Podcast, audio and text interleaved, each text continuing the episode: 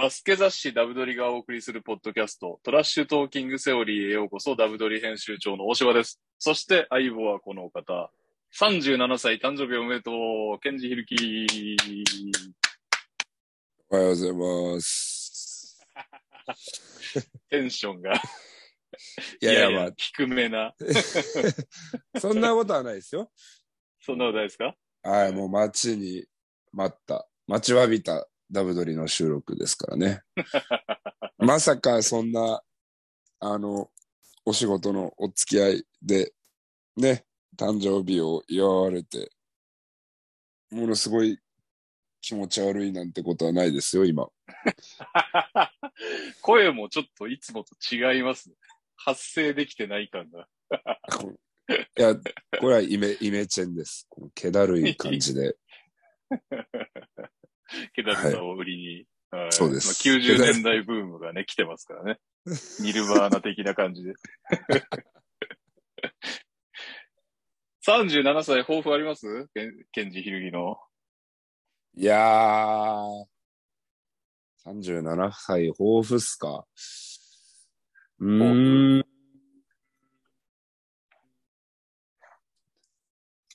37歳に見えないように、ちょっと若返りたいです。おー、あ、そっか、ダイエットもしてましたもんね、そういえば。はい。16時間ダイエット。33歳ぐらいに見える、ひるき健治を目指して、なるほど。はい。何言ってんだって思われるかもしれない。いやいや、見た目が、お、なんか若返ったってなればいいっていうことですね。そうですね。はい。そういうことでございます。わかりました。いいですね。俺も腹回りがやばくなってきたから頑張ろう。やっぱ多分なんかもう単純になんかだらしないカードになってると年齢、見た目年齢上がりますよね、おそらく。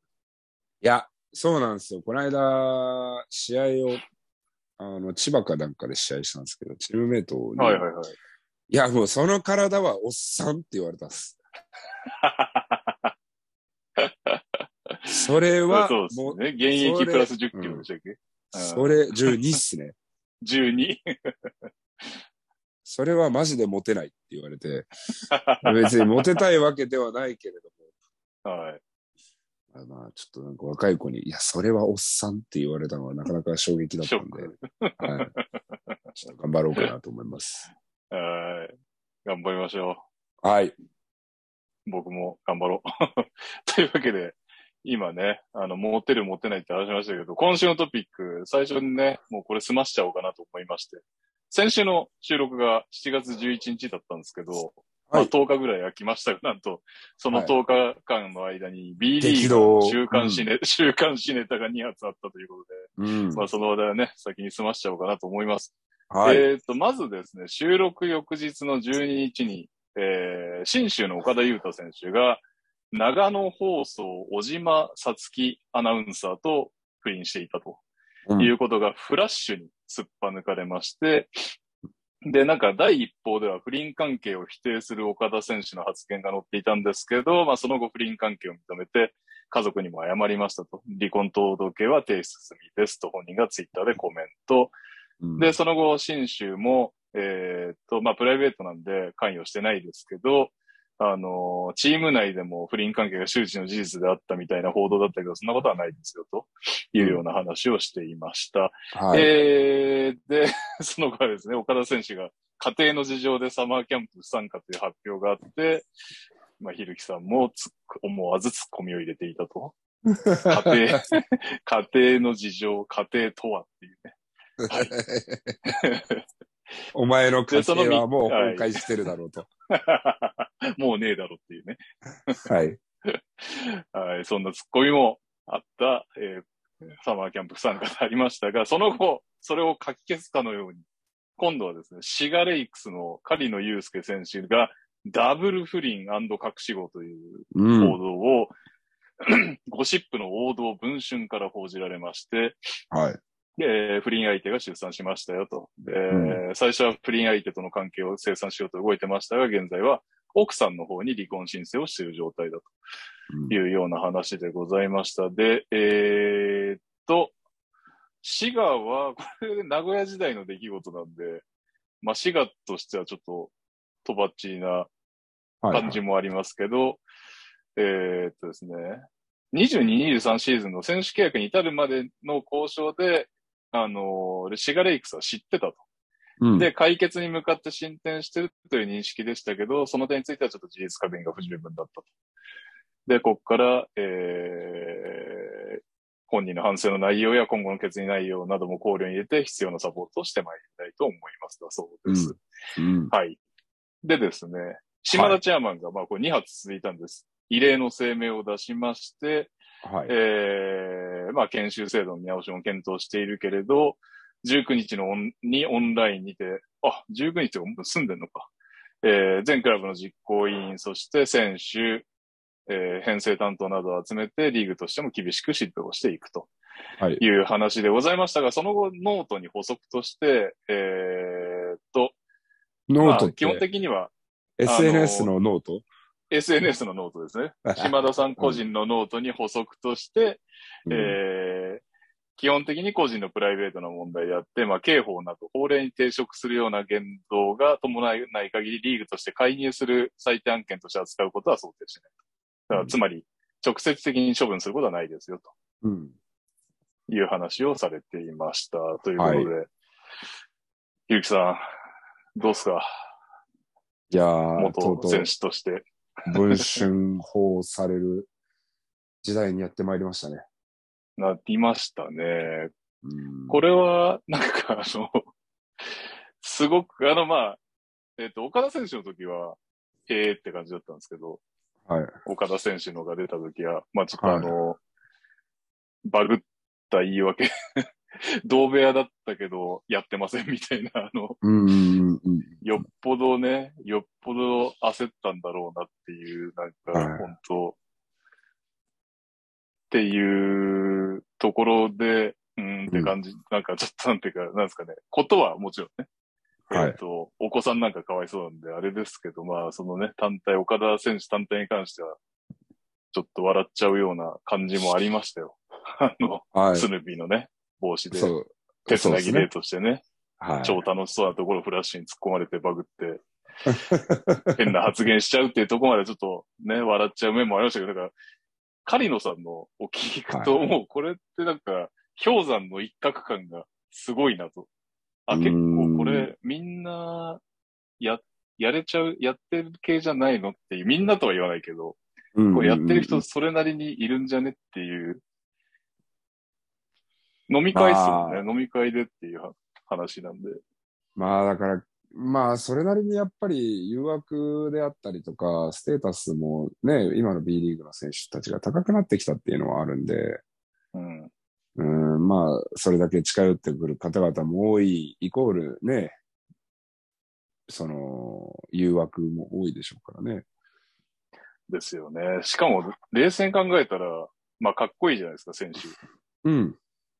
かっうん。こいい、えーステータスあります、お金あります、うんアウェーで時間ありますっつって、こうなんか浮気なり不倫なりする環境めちゃくちゃ整ってんだなって冷静に気づいて、セセッティングは十分と。そう、セッティングが十分で。で、しかもこれまでって、まあ、文春フラッシュを食らわなかったじゃないですか、選手たち。はい。はい。そりゃやってただろうなっていう、冷静な気持ちでカリノさんのは受け止めちゃいましたね。まあ、だから今裏で生産に動いてる 男子諸君がたくさんいらっしゃるんじゃないですか。そうですよね。まあ頑張ってね、イメージもありますし、スポンサーもありますから、もし生産できるんだったら早めにしと、しといた方がいいんでしょうけど、このね、カリノさんの報道でもありましたけど、まあ生産が難しいんですよね、これね。そうですね。男女のことはね、そんなに簡単に切れるようなものではないですからね。そうですよね。まあ、とはいえ、ね、まあ、島田さんも言ってましたけれども、基本的には本人たちの、そうですね。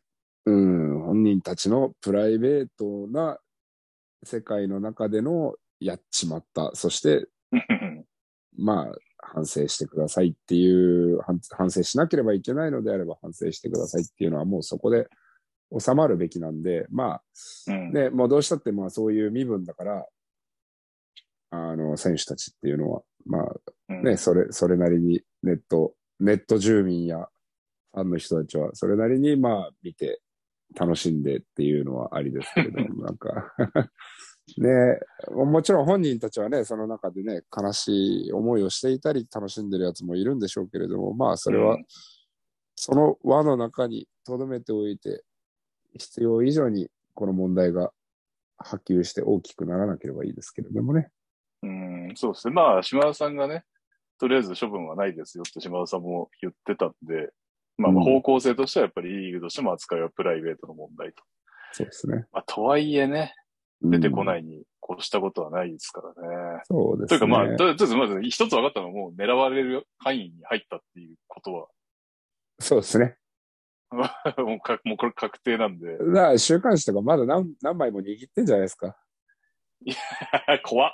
いや、可能性ありますよね。いつこいつの出してやろうかなみたいな。一番盛り上がるとこでこのカードを切ろうみたいな。考えて全然あるんじゃないですかないですもん。ね。あそうっすよね。まあ、リーグとしてはね、まあ、うん。まあ問題がこれ以上大きくならなければ、まあ島田さんの言った通りね、本人たちの問題で解決できればなとは思いますけれども、でまあただでさえね、何百万もごっそり持ってかれるんで、多分。え？何百万持ってくれるんですか何百万持ってかれるんじゃないですか、一応フリー案件だったら。ああ、そういうことか、そういうことか。そう、そうですよね。そりゃそうだ、そりゃそうだ。はいはい。で何百万の痛手をやって、生産して、うんこ。れからはみんなで綺麗に、あのーこういう関係を広めてくださいと。綺麗にね。うん。まあ、なかなかね。誘惑ありましたかひるきさんの現役時代は。僕の現役の時は、まあでもやっぱいますよね。その、内緒で近づいてくる女性の方とかもいますし、ああ、まあですよね。うん、その判断とかをね、やっぱり結構アンテナ張ってないとわかんないですからね。確かうん。に。素性もね、相手のね。そうなんですよ。結構そこは頑張ってアンテナを張るようにっていうのは、まあでも今回の一件でかなりみんな、それはね、岡田くんと狩野くんには申し訳ないけれども、多分今回の一件で。うん、気をつけるようになろうって、ちょっと、あ、この身の振り方は危なっかしいぞっていうのは、うん。多くの選手が感じているところかとは思うので、まあそうですよね。はい。だからまあ、飲んで酔っ払って、もう、周りの後輩かなんかにタクシーに押し込まれて、帰ってきてお家のトイレと友達になって、で、朝9時に起きて、こう、ダブドリを収録するっていうのが綺麗な形なんじゃないでしょうかね。そんなにハードだったんですね、昨日。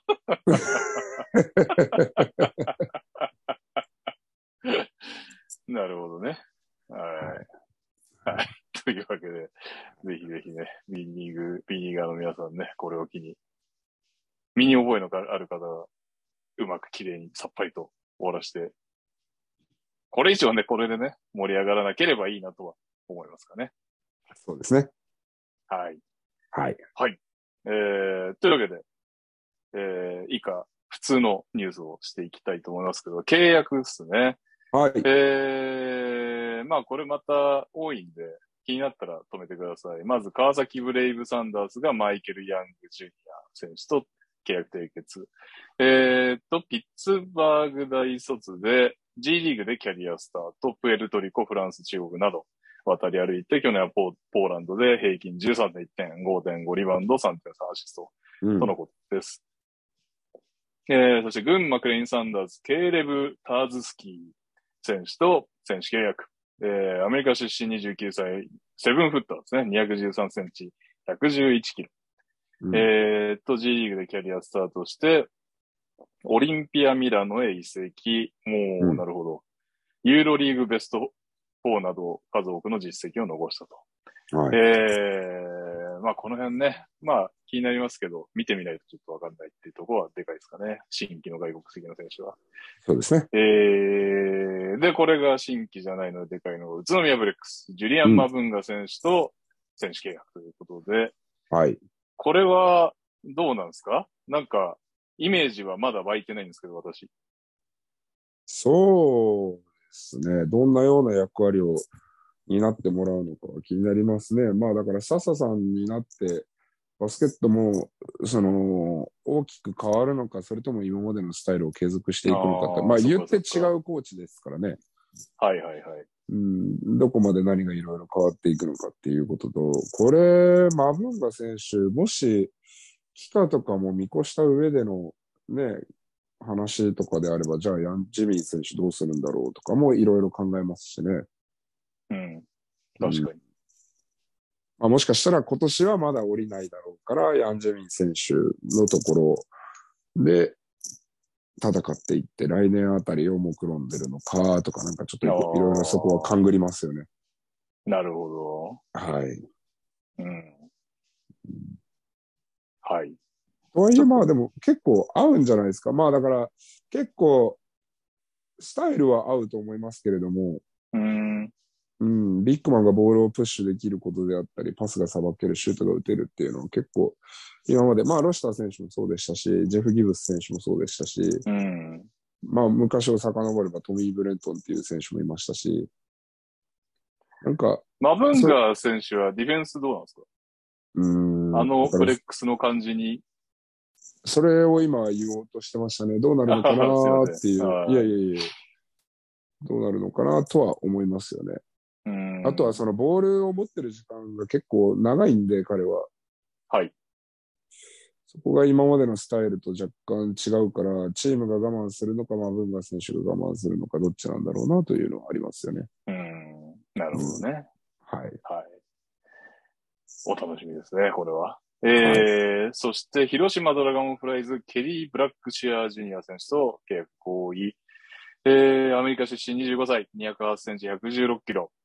えーと、お、ガラタサライでやってんだ。昨シーズンは13.2点、6.4リバウンド。お、スリーポイント44.1%という成績だったそうです。えー、お、青森ワッツ。こちら、また再チャレンジ案件でございます。ホール・モネ・アレックス選手と契約合意。えーと、飲酒運転でしたかね。そうですねという。ことで、えー違法行為があったということで、横浜を契約、じゃないや、越谷で、横浜デビューの越谷で契約解除になっていましたが、復帰でございます。頑張ってください。はい。えー、そして、ライジングゼファー福岡が2つありましたね。グレグレゴリー・ウィリアムス・スローター選手と、えー選手、アジア特別枠ということで、すごい、フィリピン国籍を保有していて、セブンフッターということでね。えー、と、うんうん、フィリピンで16.5点、10.8リバウンドという成績だったそうです。そして、プラス、去年秋田にいたジョーダン・グリーン選手もライジング福岡、ゼファー福岡に加うん。入したそうです。まあ、デモドイですかね。これはんそうですね。まあ、こちらは皆さんご存知の通り、なかなかスリーポイントをね、武器としたオフェンシブなプレイヤーでございます。そして、これ一番驚いたかな。埼玉ブロンコス川辺良平選手契約ということで、うん。あ、そこなんだというね。うん。まあでも去年あたりからやっぱ埼玉は、あの、ザ埼玉感はちょっと脱却してるんで、うんうんうんうん。なるほど。言言っても昨日 B、あ、き去年 B3 の上位にはいましたからね。いましたね。ははい。勝率もかなり上向いてはいましたし、い。うん。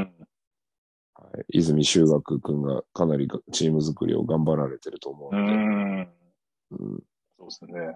はい。いい獲得だと思います。お強力なライバルになりますな。はい。はい。頑張ります。頑張りますの声が出てない。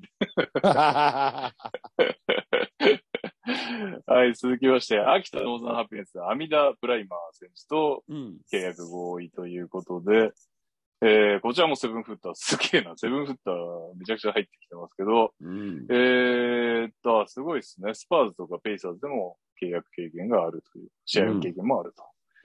はい。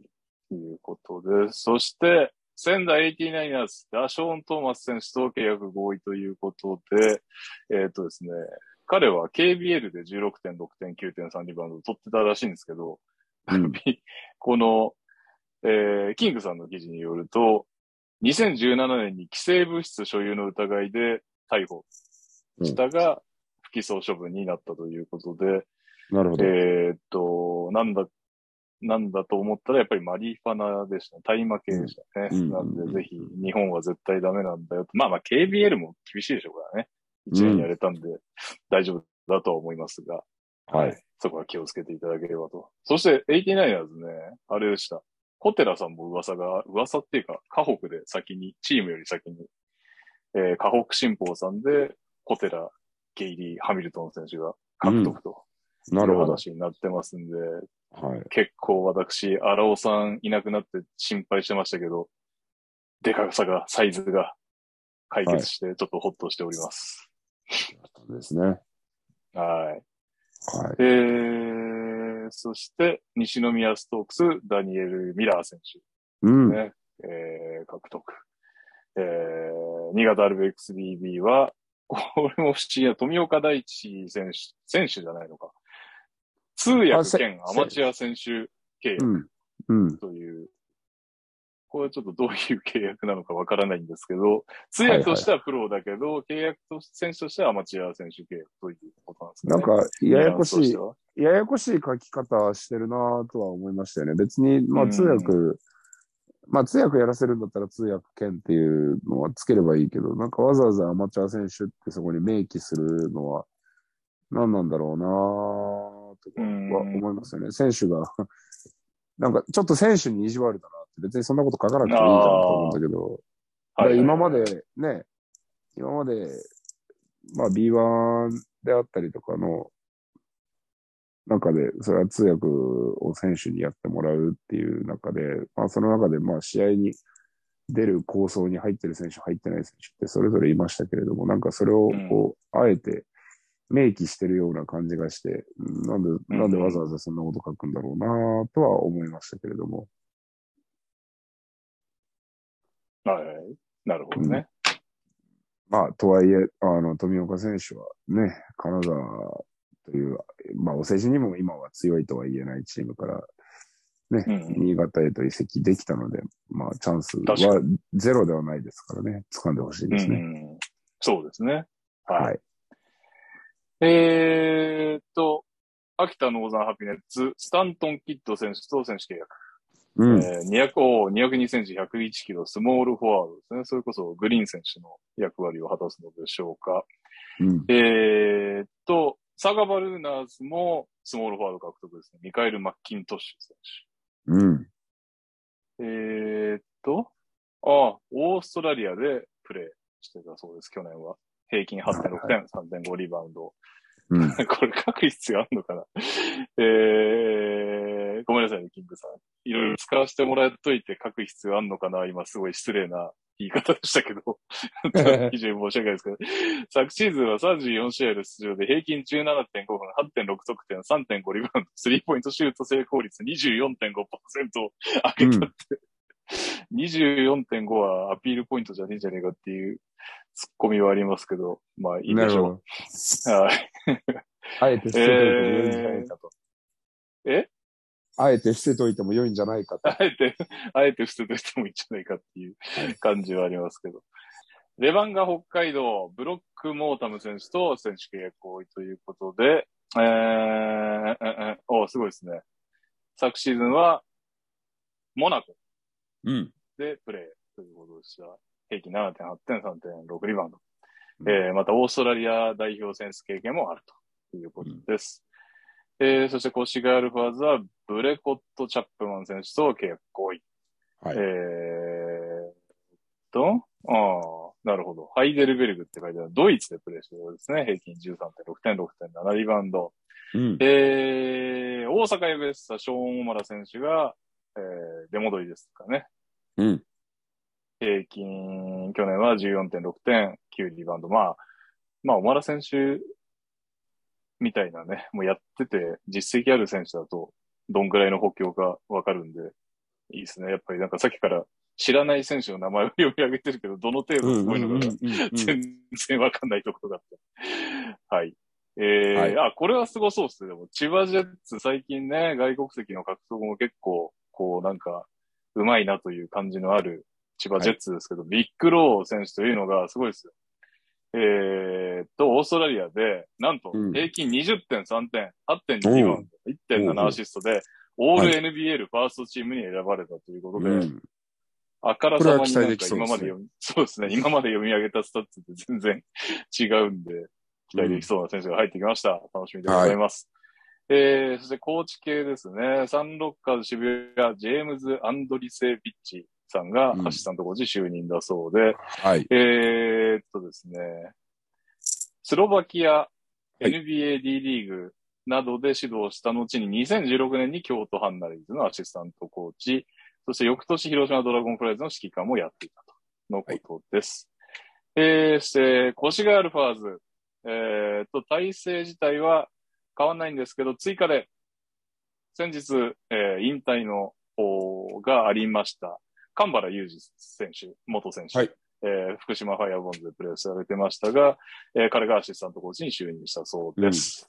うん。早くもセカンドキャリアおめでとうございます。はい。はい。そして、これもちょっとびっくりしたんですけど、天西さん、B3 のトヨタ合成のアシスタントコーチになったとはい。いうことだそうです。B3 も結構やっぱり、なんか去年ね、去年の長崎千葉旋風ありましたけど、今年もいろんなとこがいろいろ補強頑張ってますね。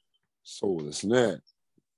なんか。全まあ然、ひるきさんにとって嬉しい話題じゃないでしょうけど。いやいやいや、全然。まあだからやっぱもう B3 も変わってきましたよね。もう今までのうん。体制というか、今まではまあ B3 って、そののらりくらりやるチームと、もう上がりますっていうチームがすごくこう混在してるようなリーグでしたけれども、はいはいはいはい。うん結構どこもやっぱり補強であったりとか、周りをね、納得させるようなチーム体制っていうのを目指すようにはなりましたよね。うん、そうですよね。はい。はい。えー、っと、契約系最後かな。長崎ヴェルカ、ジャワット・ウィリアムズがアシスタントコーチ兼ディレクター・オブ・プレイヤー・ディベロップメントうん。就任ということで、ジャワットさんね、結構なんか、アメリカ人、日本に紹介したりとかもやってたから、エージェントとかなんのかなとか、勝手に思っていたら、普通にアシスタントコーチでしたね。そうですね。でも、まあ経験もバッチリだし、人柄も、日本も知ってるし、うんうん評判がいいんで、まあ選手連れてくるのは別にアシスタントコーチやってようができるんで、なるほど。うん。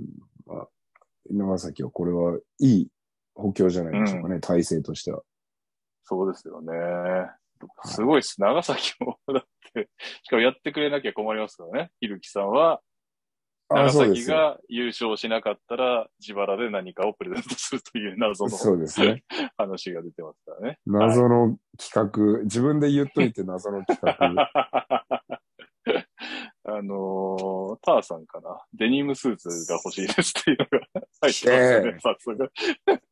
なかなかいいものだぞ、それは。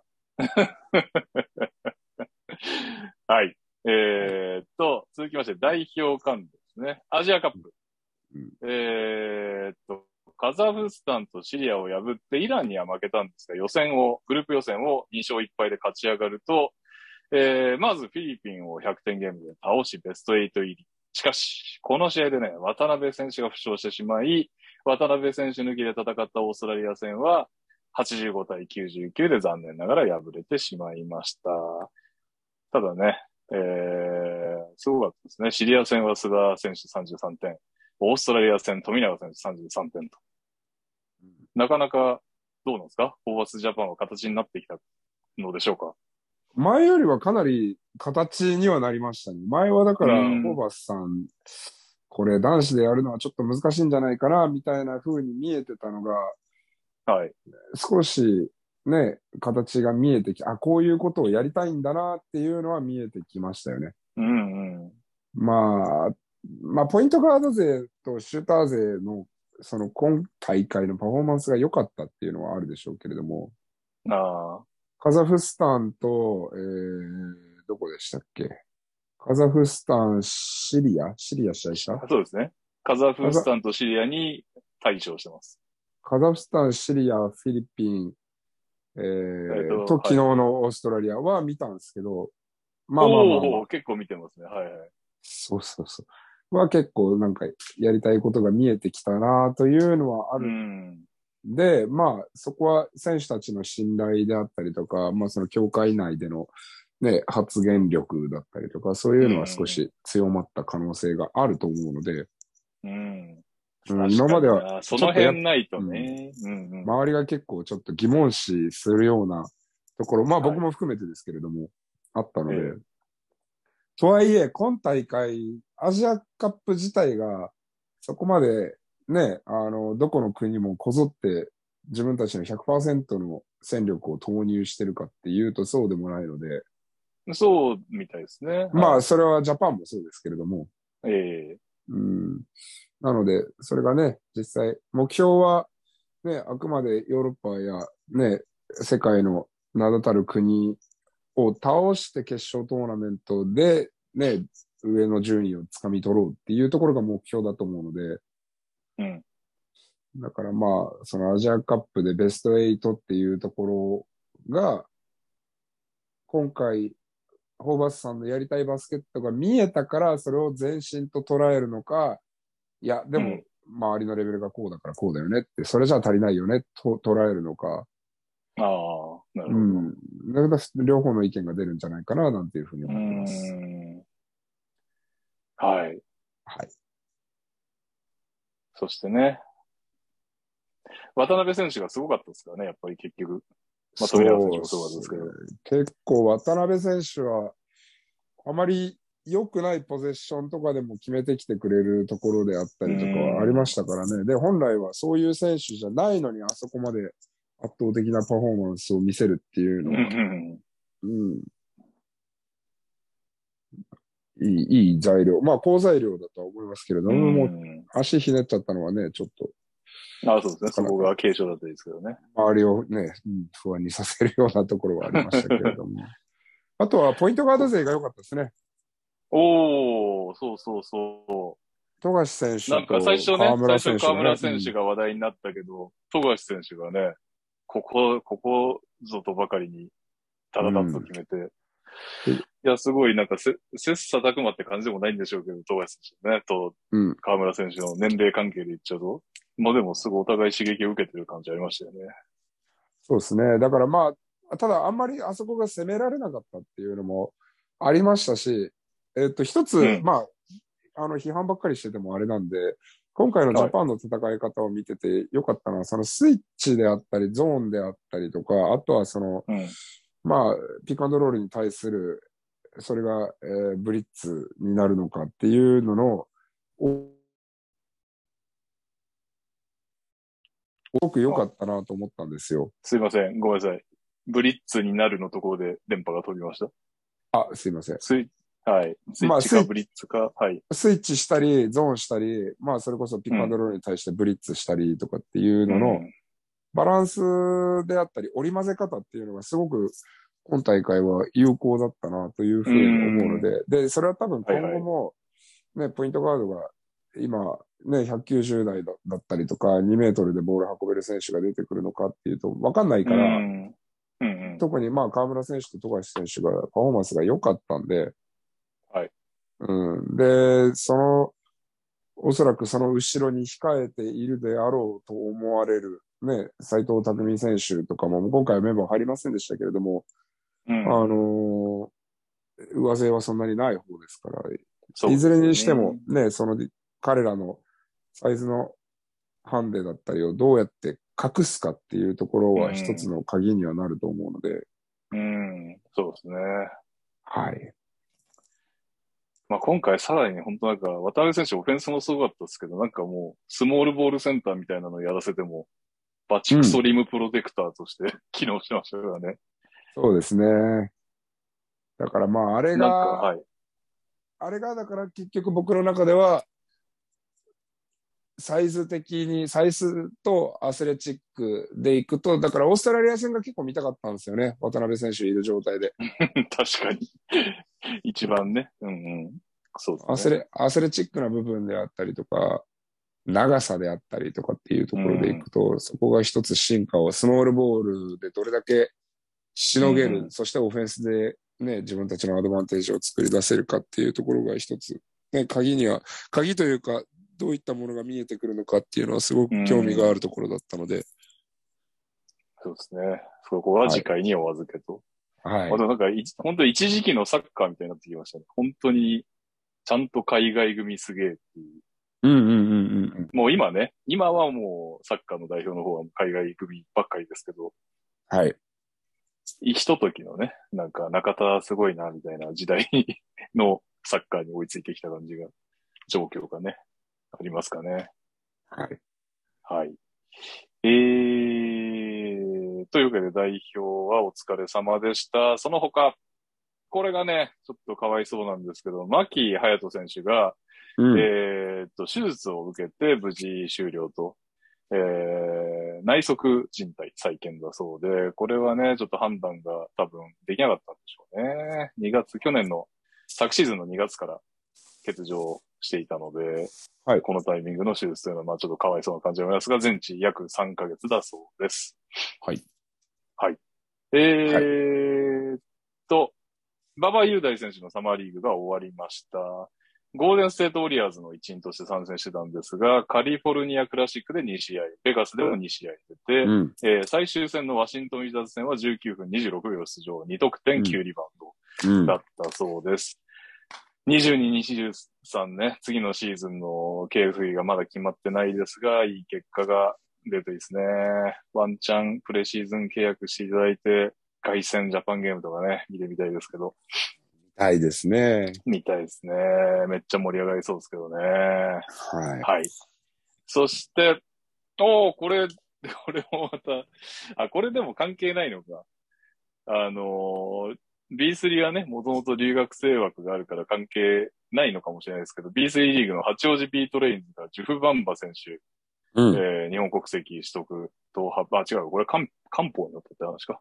うん。まあ何にせよ、八も八王子ビートレインズのジュフバンバ選手が日本国籍取得ということで、これはね、まあ、あの、無関係で B2B1 はないですよ。関係ですね。お、無関係ではない。はい。うん。あの、留学生枠であったりとか、帰化申請枠っていうのが B3 は存在はしていたんですけれども、えっと、はい同時にはコートに立てなかったので、今までは。ああ、そうなんですね。はい、はい。そう。だから、えっと、ロスターに4枚、えーいわゆる、ね、海外の血が入ってる方がいるのと、えーコートに3枚同時に置けるかっていうところでは大きな違いがあるので。はい。はい。そこの違いだと思います。でもこれは、うんまあ、バンバ選手ずっと期間に向けていろいろと動いていたので、あのむしろうん。ね、申請が降りてよかったねっていうような、おめでとうっていうような感じですけどね、僕は。まあ、ベストケースに近いですよね。多分留学で頑張った後も、留学生でとして来て、その後も、えー B3 などで、まあ最初 B1 にいましたけど、B3 などで活躍して、そして、まだ、まだまだやれる28歳で帰化。うん。でね、ひょっとしたら B1、B2 にまた引き抜かれるかもしれないっていうのは、まあ留学生にとって希望っすよね、こういうのが。まあバンバ選手うまいっすけどね。普通の留学生と比べてもうまい方だと思いますけども、間違いなく。はい。はい。はい。パイオニアということで頑張っていただきたいと思います。うん。えー、この番組では各コーナーのスポンサー様募集中です。ご興味ある企業様はツイッターでご連絡ください。そして、聞いてくださっている皆様ご意見ご感想はツイッターでハッシュタグトラッシュトーキングセオリーでお願いします。えー、ということで、今週もツイートを読んでいきましょう。お、お、お。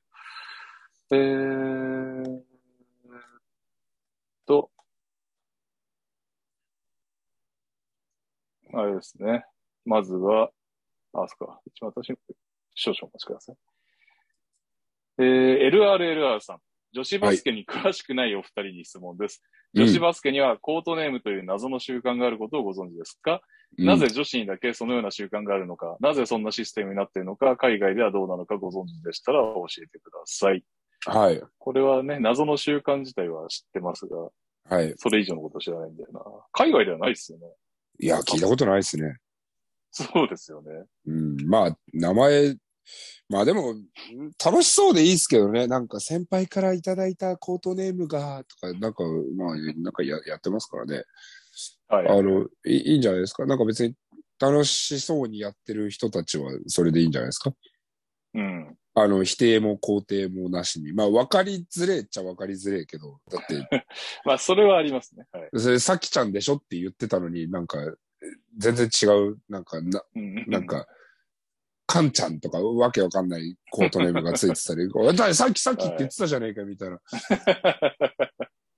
まあ、そそれはあれりますね。は、はあるけれども、まあ別にでも本人たちがね、た楽しそうにしてるんだったら別にいいんじゃないですか。日本はね、そうだよね。バレー、バスケ、バレーもそうですよね。はい、ハンド、あハンドもそハンドもそう。あと、なんだろうね。まあ、いい、いいんじゃないですか？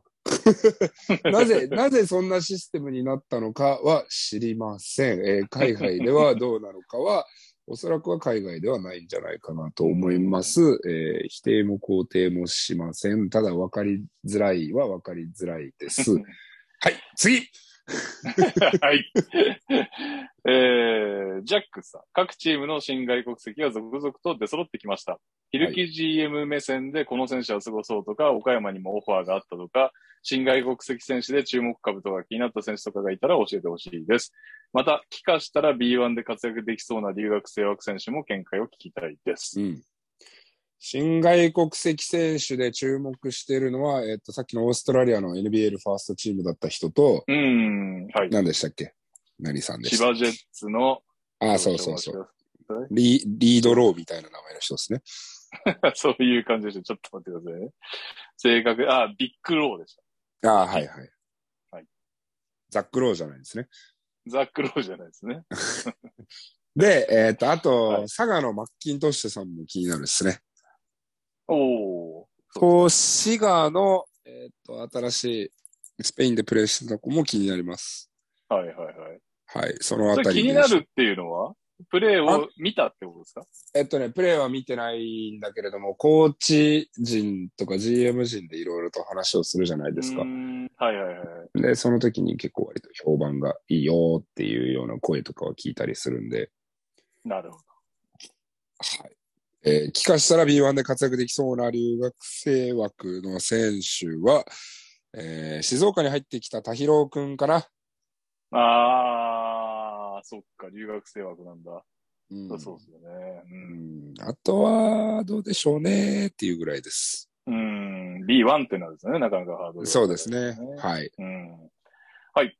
えー、もさん。うんえーっと、ひるきさん、大柴編集長、こんにちは。えー突然ですが、お二人は Amazon プライムビデオで配信されているバチェレバチェロレッテ2はご覧になっていますか、うん。バスケ選手が2名参加していてネタバレになるので詳細は控えますか？想像をはるかに超えてバスケ勢が検討しているのが嬉しいです。もし。ご覧になられていたら感想やコメントなどをお聞きできれば幸いです。うん余談ですが、私が一番笑ったのは、2グループに分かれて、ボートのレースをして、えー勝った方がバチェロレッテとデートができるという場面で、参加者がミーキ、ミーキ、かっこバチェレ、バチェロレットの名前と叫びながら、必死にボートを漕いでいたのが、キモくて最高でした。なるほど今シー。ズンも TTT 更新、ありがとうございます。毎週楽しみにしてます。やべえ、ボー、ボートレースにかけた話かと思ったわ。違うの、ボートをレースしたね、ちゃんとね。ど発想がやい。ばいな、俺。どういうこと？いやいや、あの、公営競技のあの、こ協定、協定にかけて勝ったやつがデートできたの 全然違った。ボートでレースしたんですね。ダメですよ。協協定はあんまり、あの、分かれないんだから。基本的にオッズ高いやつが割とだいぶな確率で勝つのがボートって聞きますからね。はい。あの、はいしかも一ターン目で勝負が決まるっていう、ほとんど。はい。見てないです、私は。ごめんなさい。あ見て見てないです見てない。はい。あのー まあでも、はい。ね、うんもともと、えっ、と、B というか、前身の BJ リーグとかでもちょっとプレーしてた、えっ、と、マクファーレン、勇気とか、あと、長谷川智也選手のお兄ちゃんうんが出てるんですよね。なるほど。ぐらい。大前提としてね、そこだけね。まあバチェロレって、はい。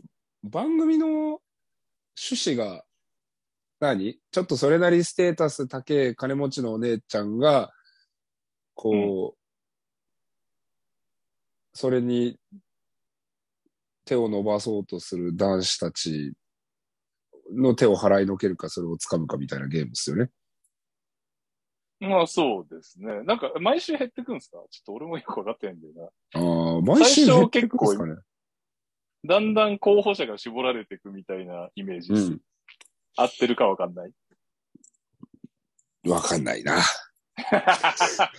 情報が少なすぎる。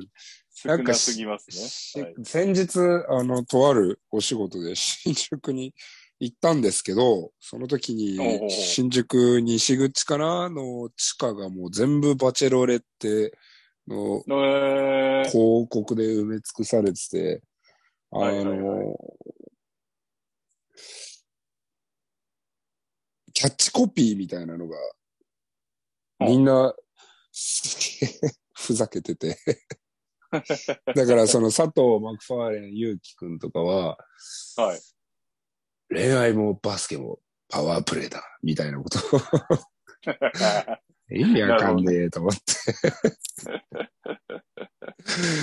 なるほど、なるほど。それなんか、まあキャラ付けは結構番組サイドで頑張ってんだろうなっていうのはありましたよ。なんか、すげえパリパリピみたいなやつもいるし。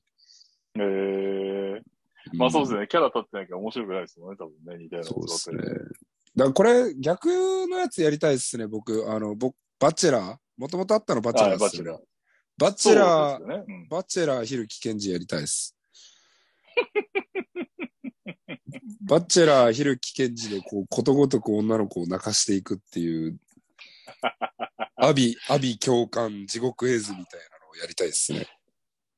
やりましょうよ。岡山、岡山さん YouTube でやりましょう。怒られるのかバチェラーって単語使ったら。かいや、まあだから名前変えたらいいんでしょうね。名前変えてね。うんはい。岡山の女子たちをな泣かせるっていう。みたいな。そんなこと言って意外と気使ってそうだな。意外と優しいみたいな。意外と、あのね、はい、OK って、撮影が止まったらちゃんとフォローするひるきさんみたいなね。さっきごめんね、言い過ぎてなかったみたいな。うっせえ、気持ち悪い。はい。えー、あーイートンさん。B リーグが女性問題で騒がれて悲しいです。NBA にはうん BJ より B になってからの方がモテましたか、私は富山時代に3円からの熱烈なひるきさんファンのお姉様の隣で観戦したことがあり、ひるきさんモテるんだなって思ってました。かっこお姉様方は試合中ずっとケンちゃーんって叫んでました。ケンちゃん。まあ B になったのはモテるんじゃないですかさすがにだって増えてますもんね、ファンも。まあ、お客さんが増えてますし、その、うーん。ライトなファンが増えましたよね。ああ。うん、かなり、そのバスケットじゃなくてもエンタメとして見に来てくれる方がすごく増えたんで、うんうんうんうん。うん。だからそこは一つあるんじゃないでしょうかね。まあ僕がケンちゃんとお姉様方に騒がれてたのは全く存じ上げませんが、うんどちらかというと僕はおじさんたちのひるきがよく聞こえてた方だったんで、のぶとい声で。はい。なんか野郎のファンが多いな、俺はと思いながら。はい。はい。ねうんえースターさん。B うん元 B リーグ選手のディオン・ライトがレブロンとマッチアップしたことで話題になったそうです。はい。これね、ちょっと経緯を知らないんですけど、突然プロアマのドリューリーグにうんレブロンが出たってやつですよね。レブロンと、あれだね、デロザンが出てましたよね。デローザンが出てましたね。うん。まあちゃんとあそこで本気でやるのがいいですね、彼らも。まあでも結構なんか流してサクサク点取ってましたね、レブロン。もう流しても取れちゃうっていう。うん、なんかデロザンは割とこう、ちょっと、ちょっとギアを上げてくれた感はあるけど、レブロンはギアをちょっと下げたまんまサクサク点取ってたイメージはありますね。それはもう取れちゃうという意味で。ああ、取れちゃうという意味で。うーん、なるほどね。そんくらいレベルと。うん まあ、そうで。はあ、はい。でも、あの、対戦相手は、えーうん。まあ、ディオン・ライトはまだしも、あの、ディオン・ライトだけじゃなくて、えっと、チャールズ・ジャクソンとか、あと、お岐阜のビッグマンのジェイス・ジョンソンとかも同じコートに立ってたんで、結構やっぱりオフシーズンは、オフシーズンはね、みんな、そうやって、プロアマオープンの大会というか、まあストリートの大会にみんな出てくるのが、海外はやっぱりいい環境だなとは思いますね。確かにね。はい。はい。えー、ガナハイエイトさん、ヒルキうん GM に聞いてみたい。い NBA サマーリーグが終了しましたが、サマーリーグに参戦中で B リーグクラブへの加入を保留していたり、サマーリーグ後に B リーグとの交渉をする選手とかっているんですか、うんアジア特別枠で注目されているポイントガードはやはりないんですかね？キングスのポイントガード枠。あーうん。誰、誰のこと言ってんのかな？うーん、わかりません。誰か該当者がいるかどうかは。でもジョーダンクラサマーリーグ、ジョーダン・クラークストン。彼はね、確かアジア枠だけダメなんですよね。うんえっと、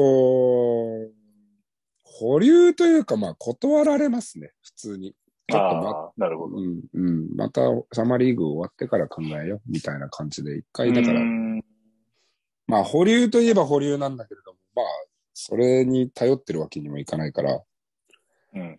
うん、まあ、でも、およそそのサマーリーグでプレイしてる時とかにも、割とエージェントさんとか、はい。目測は立ってますけどね。自分の選手が契約できるかできないかっていうのは。なるほど、なるほど。うん。だからまあ動いてはくれると思いますよ。うーん。うん。はい。はい。えー、キッドさん、ひるきさんを見に柏に行ってきました。アップを撮ろうとしたらカメラを向けたら2秒ぐらいで気づかれて焦りました。やはりカメラは意識されるんでしょうか？先日の試合の感想と合わせて教えてください。試合の感想はもう熱くて倒れそうでした。外だったんで。はい。はいはいはい。で、カメラはまあ別に気づいたら、ちょっと余裕があれば別にサービスとかはしますけれども、なんか別にこう、うんあえてカメラを探してるっていうことはないですね。うん、なるほど、なるほはい。ど。はい。試合の感想は熱くて倒れそうでした。あ そうですね。はい。でもよかったです。なんか雨かもしんねえみたいな話してましたね。あー、雨かもしんねえみたいな話。まあ実際その前日は雨で亡くなりましたもんね。そうですよね。あ、亡なくなったというか違う会場になって結局無観客でお客さんちょっとかわいそうだったみたいなことありましたもんね。そうですね。そうですね。まあ外でやるのもね、さあのー三人制バスケットの醍醐味ではあるんで。うん。あ暑かったしかし。倒れないようにお気をつけください。はい。結構まだあれです9月までやってますよね。プレミア9って。月までやりますね。はい。頑張ってください。まあダイエットにはちょうどいい。誰が太ってるだ。12分の6キロぐらい痩せときましょうか。はい、頑張ります。えー、藤井春樹さん。代表でホーバスさんが当初からセンターとしてルーク選手がお気に入りなのはなぜでしょうか？張本天傑選手も毎回呼んでる気がします。うん。ということですけど、まあ、はいルークはまあ消去法じゃないですか。消去法っていうかね、別にうん他の帰化選手が入ってこないからっていう、うん、あるんじゃないですか。それはありそうですよね。うん、はい。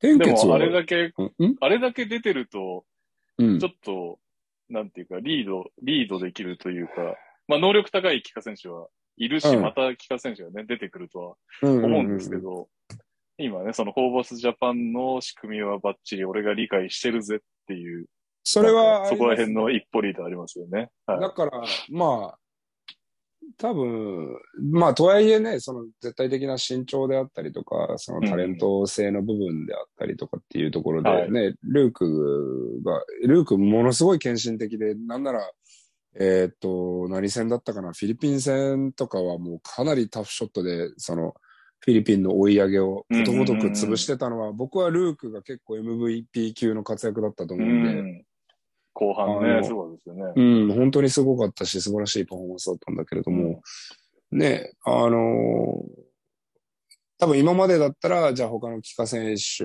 が入って、まあ例えばこれライアンとか、うん、えー、ギャビンとか入ってくるって、な、中で、こう、多分ルークは、まあその時点で、あ、もうちょっとじゃあルーク今までありがとう、お疲れ様でした、みたいなケースが呼ばれて、ちゃんと競わせてくれるっていうところまで発展するかもしれないですね。まあ、でしょうね。確かに確かに。うん。合宿までね、4番で呼んでますね。そうそうそう理。理解力も含めて。うん、それがやっぱりね、ホーバスさんのところで長くやってない帰化選手とかも、のは、あの、プラスにはなるでしょうし。うん、そうですね。うん、だからルーク、はい、ルークの貢献度、今の日本代表への貢献度はね、多分、皆さんが思っている以上に高いものなんじゃないかなっていうふうに思います。はい。張本選手もすごくないですか？最近、最近とかずっとすごいけど。天傑はもうシンプルに割といいから毎回読んでるんだ。そうですよね。うん、いや、俺もそう、これ読んだ時そうした。だってすごくないって いう、なんか単純に。シンプルにやっぱりコンスタントに自分のできることっていうのが毎回発揮されてる。どなんか、相手によってそれがね、変に潰れちゃったりなんだったりっていうのが、そんなに大きく目立たないというか、うん、どこ相手でもちゃんと張本転結してくれるっていう。うん。うん。素晴らしい。この間のダンクとかやばかった昨日でしたっけ？ダンクやばかったっすよね。うん、そうですね。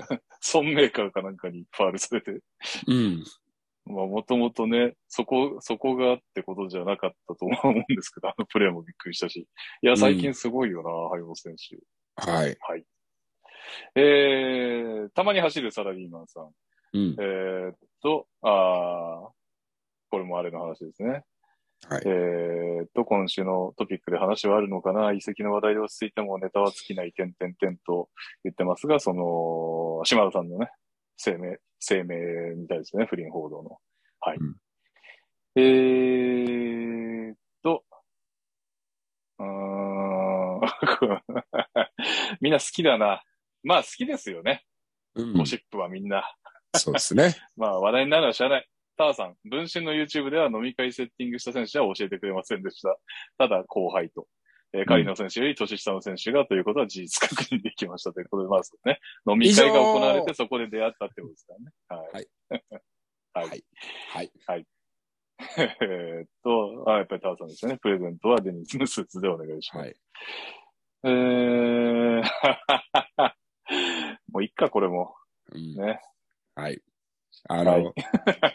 はい、節度あるコメントを。えー、和紙屋の第3は違うな。これ会話にうちのタグをつけてくれただけでした。ごめんなさい。はい。えー、みんなあれだ、宣伝もタグを使って宣伝もしてくれてるんですね。ありがとうございます。ありがとうございます。うん。はい。お、いいっすね。アルバルク・アントラズさん、オフ企画で B リーガードラコン選手権はいかがでしょうか、笑い。室内のゴルフスタジオでサクッとできそうですし、YouTube ライブとかでも楽しめそうです。スコアはともかく一発の飛びながら皆さん結構いいもの持ってそうです。ポッドキャスト関係ないですが。うん、はいはい。この間ね、僕がそのドラコンプロのスイングをツイートしたんですけど、うん、これいいですね。ドラコン選手権だったら、まあ確かにあれでも、その、バーチャルゴルフでもできるし、おお。なんかオフ企画としては面白そうですね。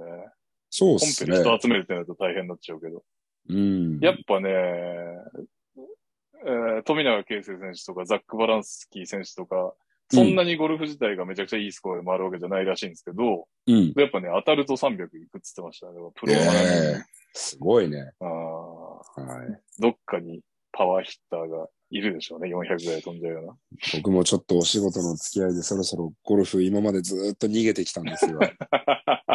ついに観念して。ゴルフに手を出さなければいけない時期がやってきたんで、なんか。おーまあやる、確定ですか？いやー、もう確定っすね。おー、回りましょう。僕はめちゃ下手ですけど。僕は下手ですけど、宮本がめっちゃうまいんで。ええそうなんですね。あの男はね、うまいんですよ。なんだか知らないけど、だいたいね、90、全然練習してないのに90切ってくるんで。100切るんですね。いや100はもう余裕で切ります。100叩いたことないです。ええすごいな。うん。羨ましい。はい。やりましょう、やりましょう。はい。うんえー、っと？あー、キナさん。マジックやニックスでプレイしていたカイル・オクインが三河に加入の噂。うん。えー昨シーズンのアンソニー・ロレンス・ジュニアといい、えー三河の外国籍の保証がや、補強がやばくないですかっていう話なんですけど、うん。これなんか、すごい、これわかん、わかんないから、もしすごかったらごめんなさいなんですけど、カイル・オクインのなんかその外国でのスタッツを見る限りは、うん。千葉の外国籍の方がすごそうですけどね。なんか、うんまあ確かに NBA ではプレイしてたんだけど、まあ、今ね、NBA でプレーしてたからといって、一概にね、B リーグで大活躍できるかって言ったらね、すべてがそれにフィットするわけではないので、そうですよね。うんヨーロッパの一戦級とか来てますよね。そう、だからね、割とどちらかというと、チームにフィットするしないであったりとか、日本にそもそもフィットするしないとかっていうところ。とはい。かもあるので、はい。ちょっと見守りましょう。はい。はい。はい。お、ワンエンドワンさん、長崎優勝予想の理由を詳しく聞きたい。えー良いチームカルチャー、徹底されたコンセプト、以上。うん。詳しくない。で、それ、それに当てはまる選手を取れてるということですよね。そうですね。はい。うん。えー、ターさんからロゴで一言で、ファイティングイーグルスさんがロゴを変えたみたいですね。うん。なんかあ飛れみたいです行機会社っぽいですね。あ、そう、俺もそれ、どこどこエアラインみたいな感じだなっていう そうですね。うん ファイティングエアラインズがあってもおかしくなさそうだな。そうですね。あ、キヨパンさん、元選手の審判企画パクられてますよって教えてくれましたが、リチャード・ジェファーソンがやってみたんで、やっぱ苦戦してましたね。さすがに。うん、うん、うん、ね。すごい素晴らしい選手でしたが、いきなりね。で、あれだね、ファンにね、ミスジャッジの数とかを数えられてスタッツ化されてました。まあ今、だから ESPN とかも出て、ね、うんうんずっとやっぱ、り顔がずっと前に出てる選手だから、そうですねあまあ選手というか、まあ元選手なんで、ねはいまあそれはもうみんなにいじられて盛り上がってるのがアメリカらしいなって感じはしますけどね。うん、うんそうですね。はい。はい。ということで、そんなところでしょうかね。うん。はい。えー、皆さん今週もね、ありがとうございます。ぜひぜひ、ご意見ご感想、ツイッターでハッシュタグトラッシュトーキングセオリーまでお願いします。二日酔いですいません。終始テンションは低め。まあでも偉いです。俺はね、何せ一回、あのーなんだ、二日酔いで欠席しましたからね。それと比べたらよっぽど偉いですよ。ちゃんと出てくれるんだから。そんな、そんなことないですよ。はい。というわけで、ひるきさん、今週もありがとうございました。ありがとうございました。えー聞いてくださった皆さんもありがとうございます。また来週も聞いてね。バイバイ。バイバイ。